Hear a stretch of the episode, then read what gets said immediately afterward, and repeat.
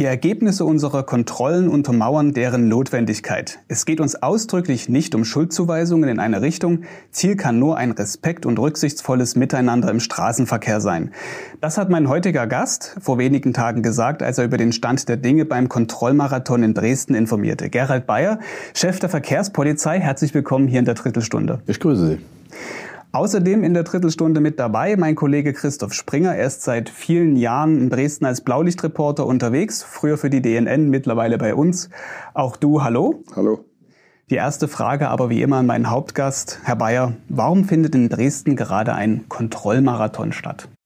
Ja, wir können uns in der heutigen Zeit treffend darüber streiten, ob es sinnvoll ist, einen Verkehrsraum aufzuteilen für die unterschiedlichen Verkehrsarten. Wenn wir uns die Infrastruktur anschauen, sehen wir aber, das ist nicht über kurz oder lang möglich. Insofern ist es umso wichtiger, dass man die Gefahren im Straßenverkehr der unterschiedlichen Verkehrsteilnehmer kennt und darüber Rücksicht nimmt und damit auch Respekt ausübt. Und äh, dann gleich mal noch eine Frage hinten dran. Mit welchem Verkehrsmittel sind Sie denn heute hergekommen? Mit dem Auto oder mit dem Fahrrad? Ich bin bedingt mit dem Auto unterwegs. Aber sonst gerne auch mal Fahrradfahrer? Ich bin selber privat leidenschaftlicher Radfahrer.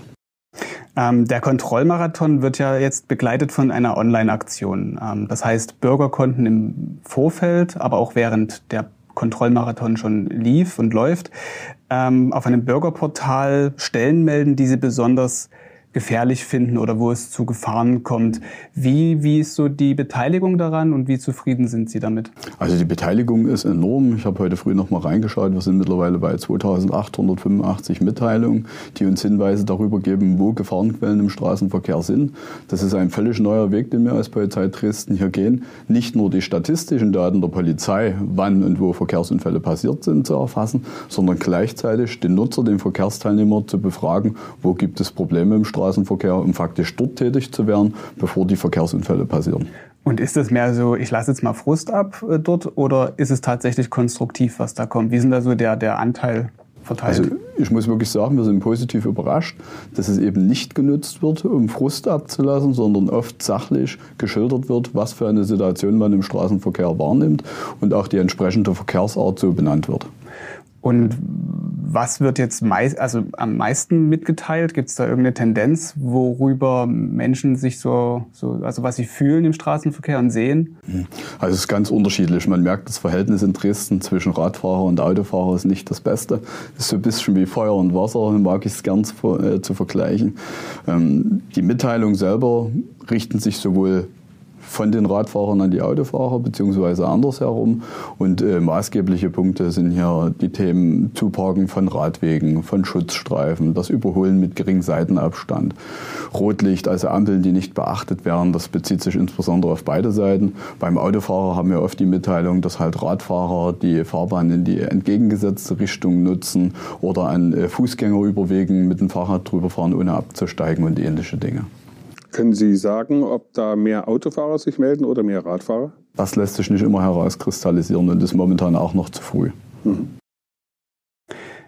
Ich habe ja auch noch ein paar Fragen aus der Community bekommen. Das heißt, ein paar, es waren echt einige. Wir haben ähm, geschaut, welche nehmen wir jetzt hier mit rein. Ich hoffe, ich kriege einige unter während der 20 Minuten, die wir jetzt äh, Zeit haben. Würde gerne eine gleich mal am Anfang nehmen, weil Sie gerade das mit den roten Ampeln gesagt haben. Ähm, hier schreibt eine Facebook-Nutzerin, Ines, ähm, 60 Euro Strafe bei Rot mit dem Fahrrad. Der Autofahrer wird bei gleichem Delikt mit 90 Euro plus einen Punkt abgestraft. Finde ich nicht fair. Wie finden Sie das?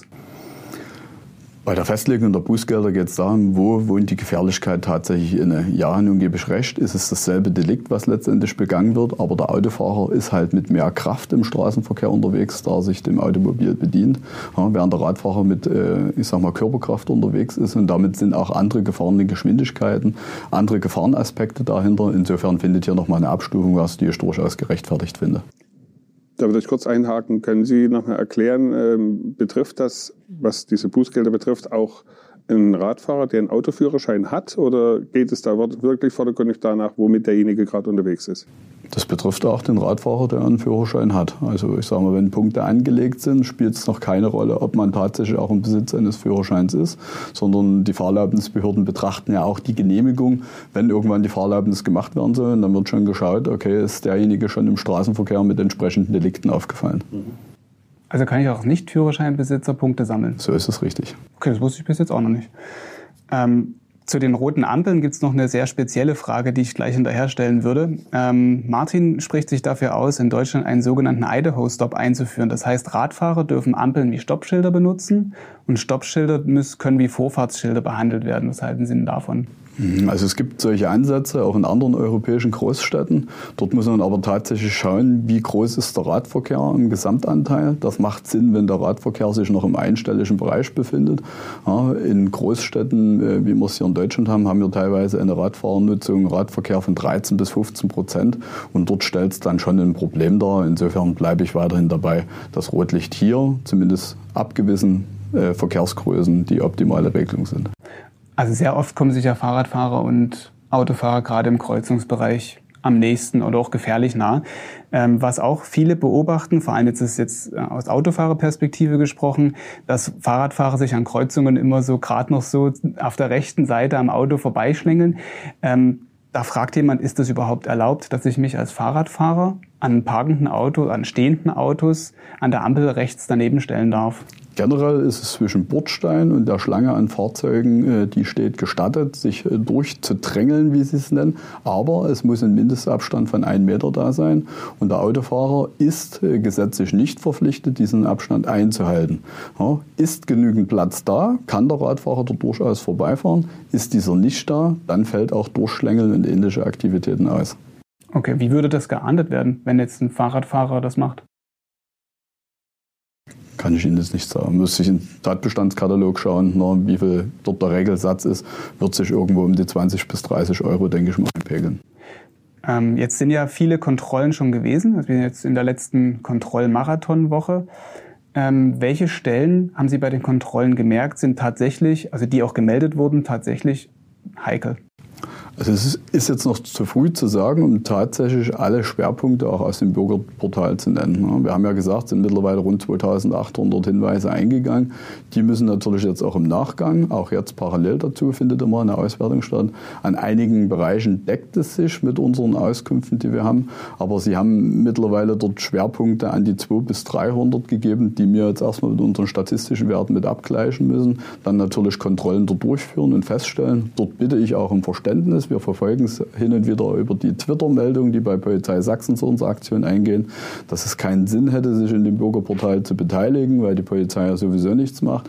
Also schon alleine, wenn man die Anzahl sieht, wir können innerhalb von zwei, drei Wochen nie alle Stellen aktiv mit Kontrollen versehen.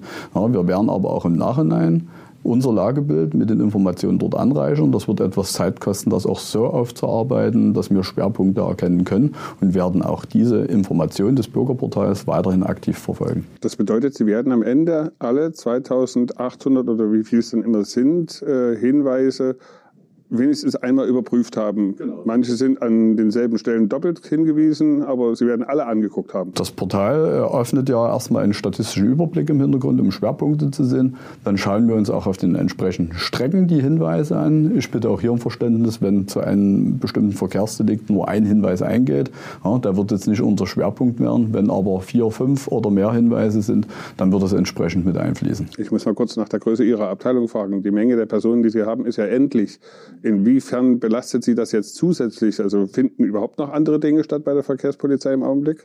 Selbstverständlich. Also hier muss man wirklich trennen, dass äh, Stabsarbeit ist Aufgabe des Stabes. Es gibt noch einen Stab in der Polizeidirektion. Das nennt sich Referat 2, Einsatz und Verkehr. Und dort erfolgen solche statistischen Auswertungen, die dann nicht nur der Verkehrspolizei, sondern auch den Polizeirevieren zur Verfügung stehen. Ja, wir unterstützen dort momentan mit aufgrund des großen Aufkommens, auch mit dem Bürgerportal. Aber im Regelfall erfolgt das durch die Stabsarbeit der Polizeidirektion. Aktion. Ich habe noch eine Frage. Es wird ja vermutlich relativ positiv gutiert, dass Sie auf der Straße unterwegs sind und zu sehen sind. Man hat ja immer mal diese Kritik gehört, dass die Polizei zu wenig auf der Straße zu sehen ist. Dazu gehört auch Verkehrspolizei, weil es ja im Zweifelsfalle äh, Dinge gibt, die Menschen gewohnheitsmäßig falsch machen oder bewusst falsch machen, weil keine Polizei da ist. Links abbiegen, wo man es nicht darf, also solche Dinge. Ähm, bemerken Sie da eine Reaktion von Menschen auf Ihr Auftreten draußen? Also es wird sehr positiv gewertet. Ne? Also auch die, die, äh, die, die Ja, Mitteilungen, die im Social-Media-Bereich erfolgen, sind sehr positiv, dass wir so viel kontrollieren. Hier sind natürlich Befürchtungen da, wann ebbt das wieder ab und äh, wie geht die Polizei in der Folge damit um.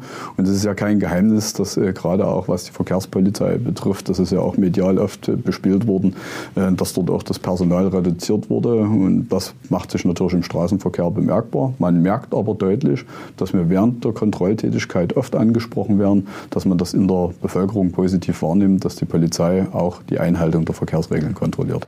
Kontrollsituation, gutes Stichwort. Wie nehmen diejenigen, die jetzt betroffen sind von den Kontrollen, also die vielleicht auch eine Strafe zahlen müssen dann, das jetzt auf, wenn sie jetzt an so einer Stelle kontrolliert werden? Also es ist gemischt. Ne? Also wir haben nach wie vor gut zwei Drittel, äh, die das verstehen. Wir verknüpfen ja nicht nur das Delikt selber, indem wir Verwarngeld nehmen, sondern wir bringen dort auch immer präventive Aspekte rein. Wir haben ja auch Flyer entwickelt für die entsprechenden Verkehrsarten, die wesentliche Informationen geben. Uns ist es wichtig, in dem Gespräch nochmal zu reflektieren, was für ein Verhalten hat gerade stattgefunden, warum ist das gefährlich, um damit für die Zukunft auch zu sensibilisieren. Und viele äh, der Verkehrsteilnehmer können wir dort mitnehmen. Es wird immer die 5% geben, die damit nicht einverstanden sind. Und äh, ich sage mal, gern wird dieser Spruch geprägt, jagen Sie doch Verbrecher. Ja, das ist auch eine Aufgabe der Polizei, aber ebenso Verkehrsüberwachung.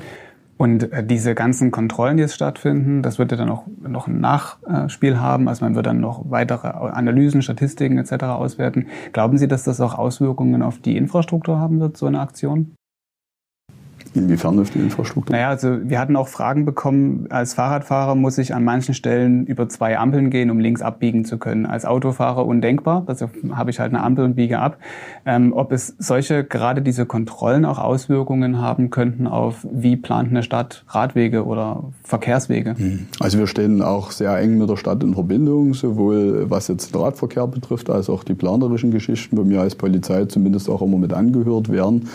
Und äh, es gibt verschiedene Kreuzungssituation, wie Sie es gerade schildern, wo das indirekte Abbiegen äh, immer den Vorrang zu geben ist, weil entsprechende Radverkehrsanlagen da sind, wo es auch durchaus problematisch für den Radverkehr äh, ist vom Zeitgeschehen her, aber es ist oft die sicherste Aktion und dem wird sich der Radfahrer manchmal nicht bewusst. Es ist oft nicht möglich, auf einer dreispurigen Fahrbahn mit Linksabbiegern dort den Radverkehr, äh, beispielsweise im Berufsverkehr, von der ganz rechten Seite auf die linke Seite äh, rüber zu switchen, ohne dass der zusätzliche Gefahren Gefahren entstehen. Und insofern ist oft auch die Entscheidung hier mit der Sicherheit des Radfahrers verbunden, dass das für Frust sorgt, weil man mal zwei, drei Minuten länger an der Ampel stehen muss.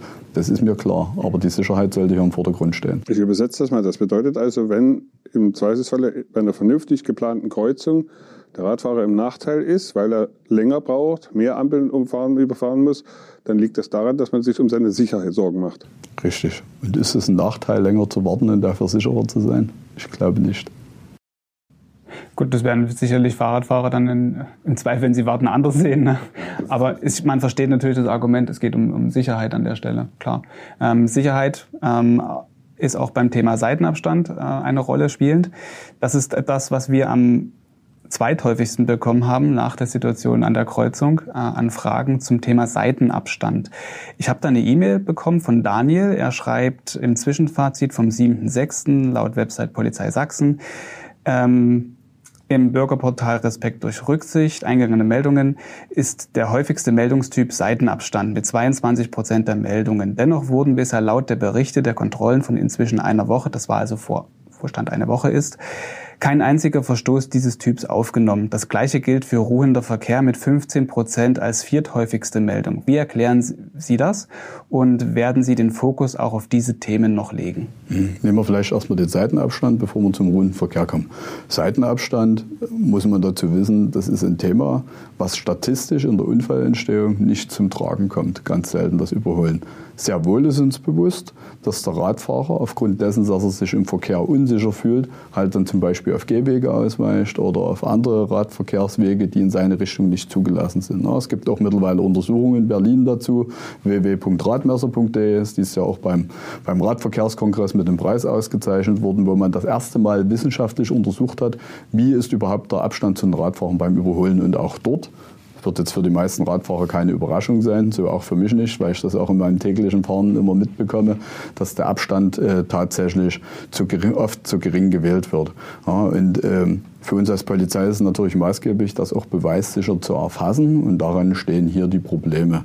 Ja, da gibt es verschiedene Intentionen, wie man damit umgehen kann, aber wir haben das Problem nicht bloß auf Plakate angebracht, um den Radfahrer zu äh, den Autofahrer dahingehend zu sensibilisieren, sondern wir machen auch Kontrollen äh, dahingehend. Es ist richtig, dass es bis zum jetzigen Zeitpunkt dort nur eine Probekontrolle in der letzten Woche gab, dass wir aber in dieser Woche jetzt auch mit zwei Schwerpunkttagen uns diesen Seitenabstand widmen werden. Also in der letzten Woche jetzt? In der letzten Woche ist es jetzt mit vorgesehen. Können Sie mal sagen, wie Sie das machen?